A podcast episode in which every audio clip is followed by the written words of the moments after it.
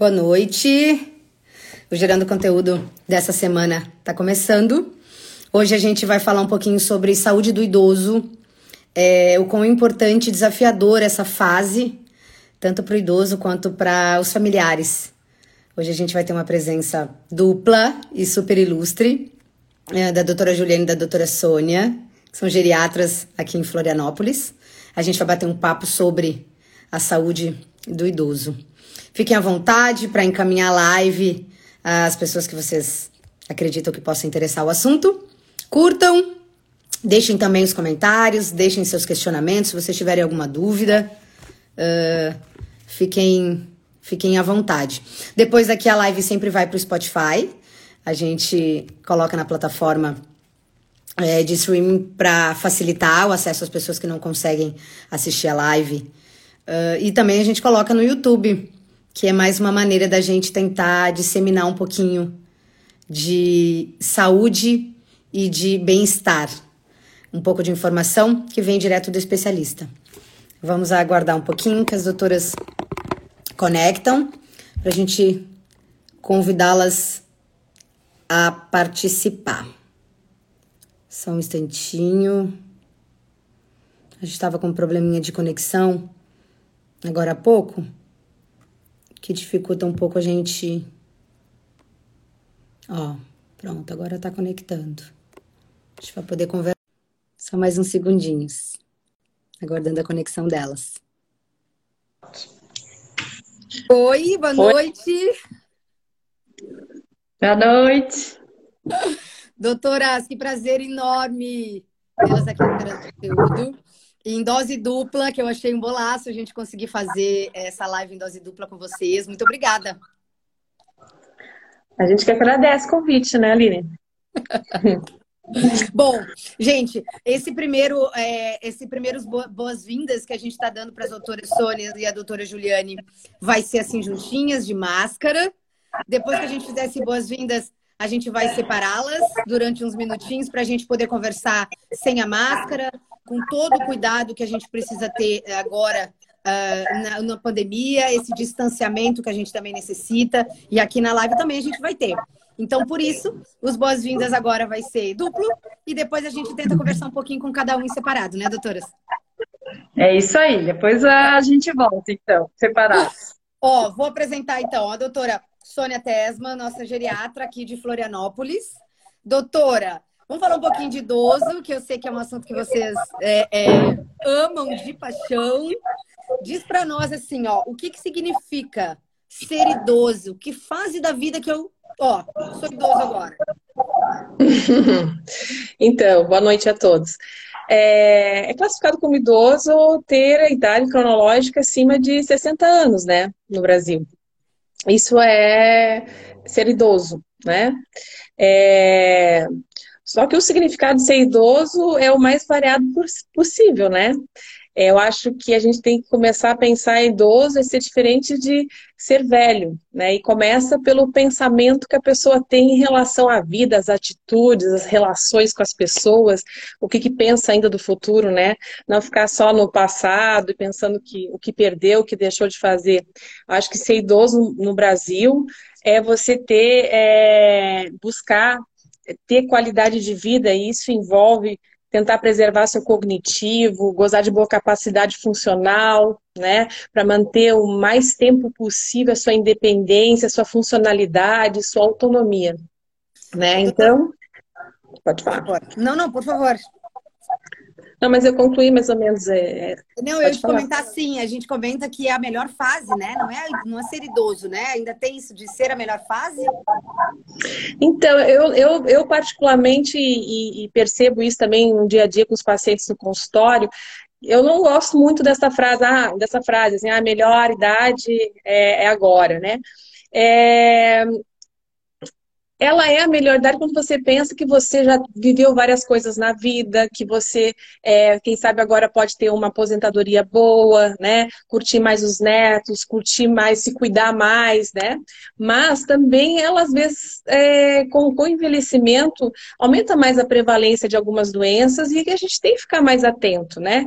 Então, quando chega no consultório, a gente começa a diagnosticar algumas coisas. Ah, que história é essa de melhor fase da vida, né? É um, um, uma frase que que a gente fala bastante, é, é a melhor fase em alguns sentidos, mas em outros a gente tem que ficar atento para realmente é, continuar envelhecendo bem, porque se a gente parar e não fizer nada, daí não vai realmente ser a melhor fase, né? Entendo. E, doutora, quais são esses cuidados que a gente deve ter nessa fase, então? Como é que a gente deve começar a perceber? Eu, eu, diria que não só nessa fase, a gente tem que começar hoje, agora, nós aqui, eu e tu, né? É, agora pensar no futuro. A gente tem que é, pensar chegar lá, a gente tem que ter uma reserva, digo, cognitiva, né? Então, também uma reserva funcional. E isso começa desde já, né? Então, atividade física sempre é, parece ser uma coisa, um chavão, a gente ficar falando atividade física, mas é super importante a gente ter esse hábito de se exercitar, fazer exercícios físicos, buscar, assim, desde agora, uma alimentação saudável, fugir de industrializados, ter uma alimentação legal, bacana, pensar todo dia o que, que eu estou colocando no meu prato, né? Aquela frase também que diz a gente é o que a gente come, né? E cuidar é, desde sempre, pensar assim, é, em, em, precaução, em, em, na, nas doenças né, que são mais frequentes, começar a acompanhar, ver se está acontecendo, acompanhar esse processo de envelhecimento dos órgãos, né, tecidos, é, pensar nas tuas relações psicossociais, tuas relações familiares. Então não existe um, um, Nós, a geriatria, nós somos apaixonados pelo processo sistêmico, né? Não, a gente não pensa no paciente como um órgão, uma víscera, alguma. Não tem como como eu, eu pensar só no coração, esquecer do, do osso, esquecer da parte psíquica, das relações sociais. Então a gente vê o paciente como um todo, né? Doutora, e como é que a gente eh, que acompanha o idoso ou que tem um idoso que está, né? Como é que a gente começa a ficar? Quando que a gente deve começar a ficar atento a esse idoso que a gente está acompanhando e tem pertinho da gente? Sempre, eu diria, né? A gente tem alguns sinais, é claro. Gente ah, às vezes, uh, alguma, algumas doenças, às vezes não, não dão sinais claros. O único jeito que eu vejo, assim, é, sem passar responsabilidade para a família, para a família talvez não se sentir culpado, é fazer o acompanhamento geriátrico regular, né?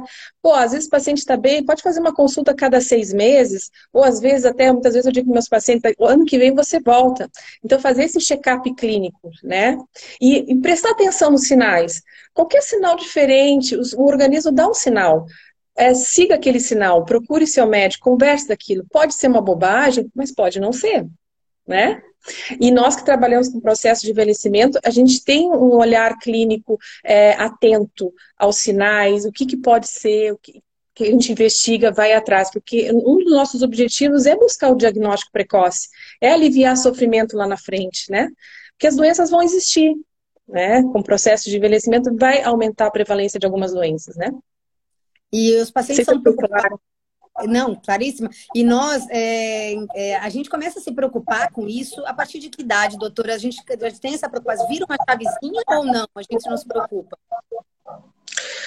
Olha, a minha chavezinha virou depois dos 40.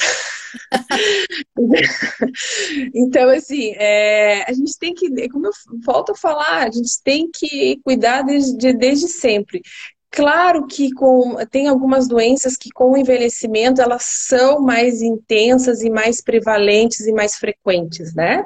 É, principalmente os problemas cognitivos, é, alguns problemas cardíacos, alguns é, problemas osteomusculares, né? Osteoporose, depois a Joana vai, certo, vai comentar as doenças mais prevalentes, né?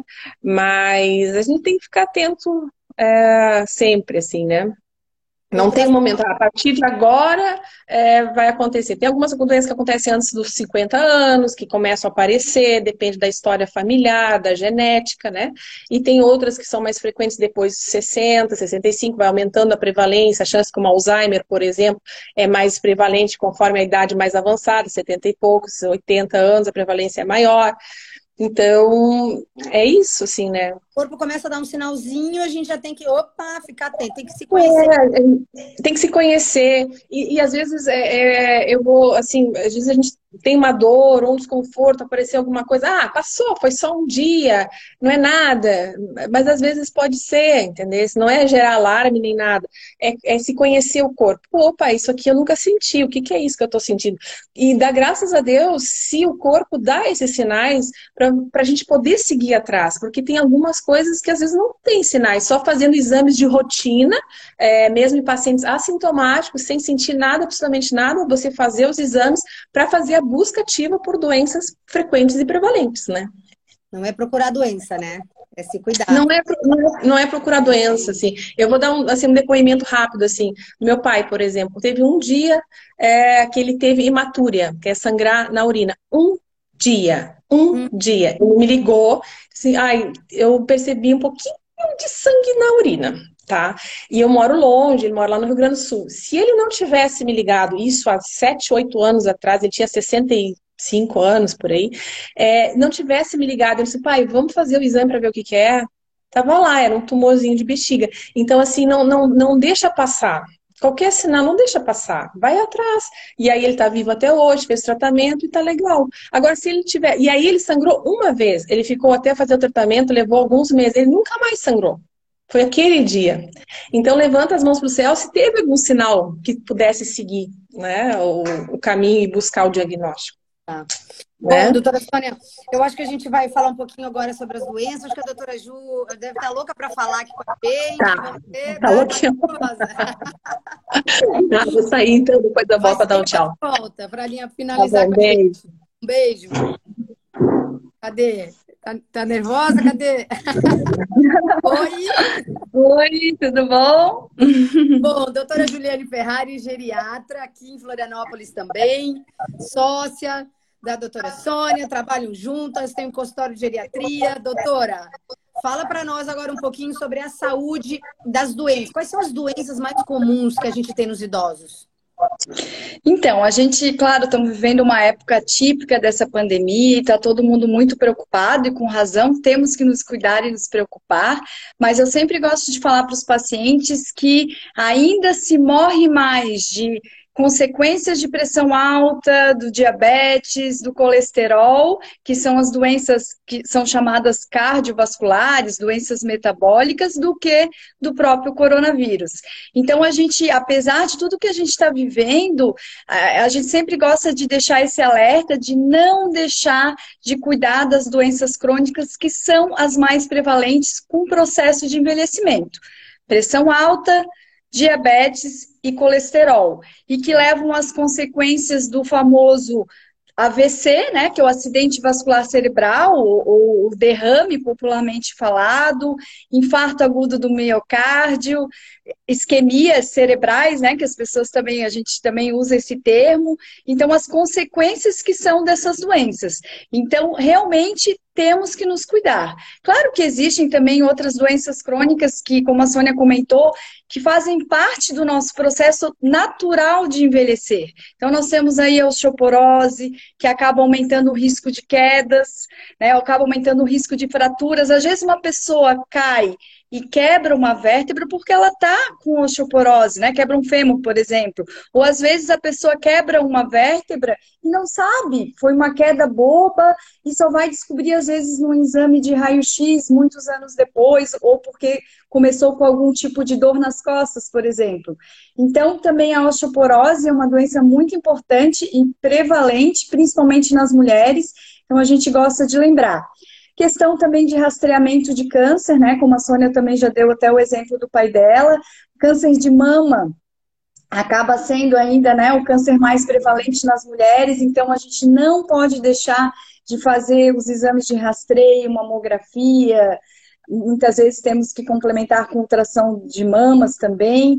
Então é importante, vale também esse alerta. O câncer de pele, estamos aí no dezembro laranja, justamente um mês para se pensar no câncer de pele. Então, as pessoas, o sol ele é importante, né, Aline?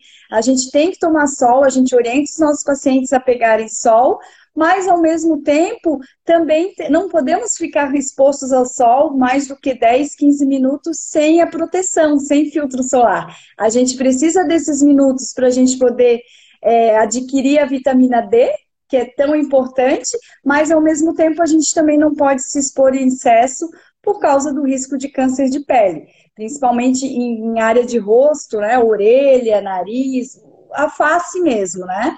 Então, realmente também é muito importante. E outras doenças crônicas que também acabam que o geriatra cuida bastante também, a gente tem que lembrar da ansiedade, da depressão, que também ficaram tão agora é, em evidência nesse período de pandemia. A gente tem percebido que aumentou muito o número de pessoas com crises de pânico, ansiedade, insônia. Então, também são áreas que a geriatria cuida e que a gente realmente tem uma prevalência maior no processo também de envelhecimento, né? Ele acaba também acontecendo mais é, com o avançar da idade. E as doenças demenciais também, as demências, que o Alzheimer ainda é a, demência mais prevalente também.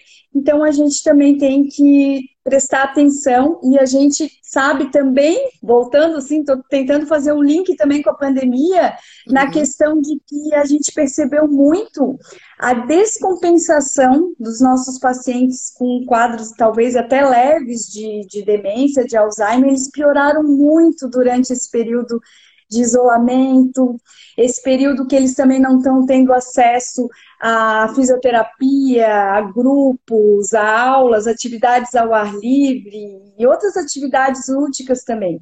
A gente percebeu, né, ao longo desse ano inteiro, infelizmente, essa perda, é, perda muscular, essa perda cognitiva, essa piora funcional dos nossos pacientes ao longo desses meses, pela falta mesmo de socialização e das atividades que eles estavam acostumados a fazer.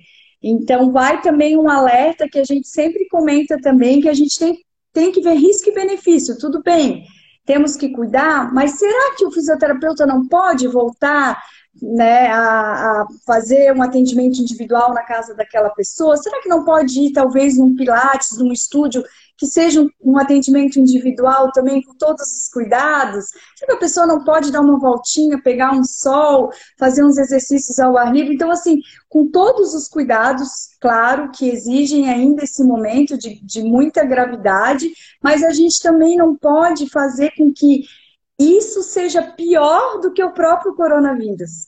É, é, a gente, no nosso dia a dia, é o que a gente está sempre assim, tentando mostrar para as famílias que são muito preocupadas e, e às vezes para os próprios idosos também, que estão muito receosos, que a gente tem que ver, né, colocar na balança os riscos e benefícios, né? Doutora, e é normal uh, essa doença, vamos, vamos falar das doenças crônicas pensando na pandemia. É normal essas doenças, a pessoa que descobre, que percebe, é normal isso acontecer ou não? São pontuais? Geneticamente uma coisa assim ou não? Muitas das doenças, como a Sônia comentou, elas são descobertas quando a gente faz os exames. Tanto exames complementares, exames de sangue, no caso, por exemplo, do diabetes, colesterol, ou uma simples aferição de uma pressão arterial. Então, realmente, se eu ficar um ano inteiro sem ter acesso a exames, sem ter acesso a, a, saúde, vamos dizer assim, né? Pode ser que eu esteja desenvolvendo uma doença crônica e eu não saiba, e que o meu corpo realmente não me deu nenhum sinal. Então, essas doenças são muitas vezes silenciosas, que a gente, que a gente chama de doenças silenciosas, que elas realmente é, demoram para realmente dar algum sinal. Como a Sônia falou, deu um sinalzinho, corre buscar ajuda, corre ver o que está acontecendo. Mas, infelizmente, muitas vezes nós não temos sinais e sintomas ou, ou, mudanças do nosso organismo e a gente só vai descobrir, infelizmente, um, uma pressão alta no infarto, num quadro de AVC. É muito comum isso também. A pessoa não sabia que tinha, com 50 anos de idade, 50 e poucos, né? Também pensando também, que eu acho que eu também acabou que é tanto assunto, né, Aline, para a gente quer falar, mas é, é muita coisa. mas não, não, não esquecendo dos fatores de risco também. O sedentarismo é um fator de risco, que a Sônia comentou a importância da atividade física, o cigarro é um fator de risco, a obesidade, o consumo excessivo de álcool. Então, nós temos fatores de risco que vão contribuir também para questões genéticas e individuais de cada um, porque o processo de envelhecimento ele não é igual. Cada pessoa vai chegar aos 60, chegar aos 70, aos 80 de uma maneira diferente. Às vezes os pacientes eles gostam de perguntar para a gente. Hoje uma paciente perguntou para mim, ela, ela 81 anos, ela chegou para mim e perguntou assim: que, que a senhora está achando de mim com 81 anos? Estou bem ou não estou bem? Né? Então, assim, é um orgulho também para as pessoas chegarem com 80 anos, com 90 anos, com toda a questão da funcionalidade, né, preservada, com independência, com autonomia, é que a gente fala que é a questão não só do ir e vir, mas a questão de decisão. A questão realmente decisória, a pessoa chegar com uma idade mais avançada, podendo se mandar, né? Mandar na sua vida, e muitas vezes mandar na vida da família toda também, é, tudo... é, é muito legal. Aí isso eu acho que acaba premiando realmente uma melhor idade que, que a gente conversou ali antes, né? Porque isso é realmente a gente chegar com um processo de envelhecimento com a nossa autonomia preservada, ressignificando também sonhos, conquistas, né? Fazendo com que a gente realmente viva de uma maneira diferente. Talvez agora eu não possa fazer certas coisas, mas eu posso fazer tantas outras coisas, né? Eu tenho tempo talvez para tantas outras coisas. Posso me dedicar a sonhos, a outras atividades que eu nunca pude quando eu estava trabalhando, quando eu era mais jovem, quando eu tinha filho pequeno, né? Então acho que isso aí é, é uma premiação, a gente poder realmente chegar é, no envelhecimento com saúde cuidando do, né, com autocuidado, como né, já foi comentado também, e realmente é, buscando sempre, sempre novos planos e, e, e olhando sempre para frente, né? A gente Sim. sempre brinca que a gente tem que olhar para frente. Qual é o sonho para o ano que vem? Qual é o projeto para o ano que vem? A Sim. gente não pode deixar de viver em vida, né? Então a gente tem que estar tá sempre aí, estar tá, tá sempre planejando. Doutora, é o geriatra é o especialista que cuida do idoso, mas a partir de que idade eu tenho então dizer assim, opa, fiz 60, tenho que procurar um geriatra? Isso? Então, olha, é, isso aí é meio polêmico, né? Não vou, não vou dizer que é só com 60, que não é verdade. Não é? O que, que a gente tem que, tem que entender? A partir do momento que eu me auto-percebo, que eu, que eu queira realmente ter cuidado com a minha saúde e é, procurar doenças crônicas que ocorrem com o processo de envelhecimento, é a idade certa para procurar o, o geriatra. Né? Então, não, não existe realmente essa idade ali, 60, 59, 65, 70, é a idade que a pessoa realmente decide muitas vezes tomar conta da, da, sua saúde e ter um planejamento. Como a Sônia também falou, não tem necessidade, às vezes, de consultar todo mês. É, então, às vezes, a pessoa pode ir uma vez por ano. Tem pessoas, claro, com grau de fragilidade maior, maior número de doenças ou condições clínicas, se exige que, que, se consulte a cada três, quatro meses, seis meses, né? Então, isso vai depender muito de cada um. Mas a idade certa, eu acho que é a idade que realmente a pessoa é, despertar esse autocuidado. Aceito a tua resposta, sem polêmica. Doutora, tu falou um pouquinho da pandemia, mas só para a gente é, é, tentar né, trazer um pouco mais de conforto ou alguma uma dica é, para a pandemia para o idoso. O que, que, a gente pode fazer para tentar melhorar a qualidade de vida do nosso idoso? Então, acho que um pouquinho também eu já falei, né, sobre isso, de, de botar na balança os riscos e benefícios, que eu acho que isso é bem fundamental, mas não esquecer que a gente, hoje em dia, a gente está com outros recursos, né, o mundo online aí veio para ficar, então nós temos aulas online, nós temos o YouTube, que a gente pode, né, que o idoso pode fazer tantas aulas, temos esses, é, o WhatsApp, vídeos, então realmente é, as conexões elas ficam mais próximas, né? Através desses meios é, mais modernos mesmo de comunicação.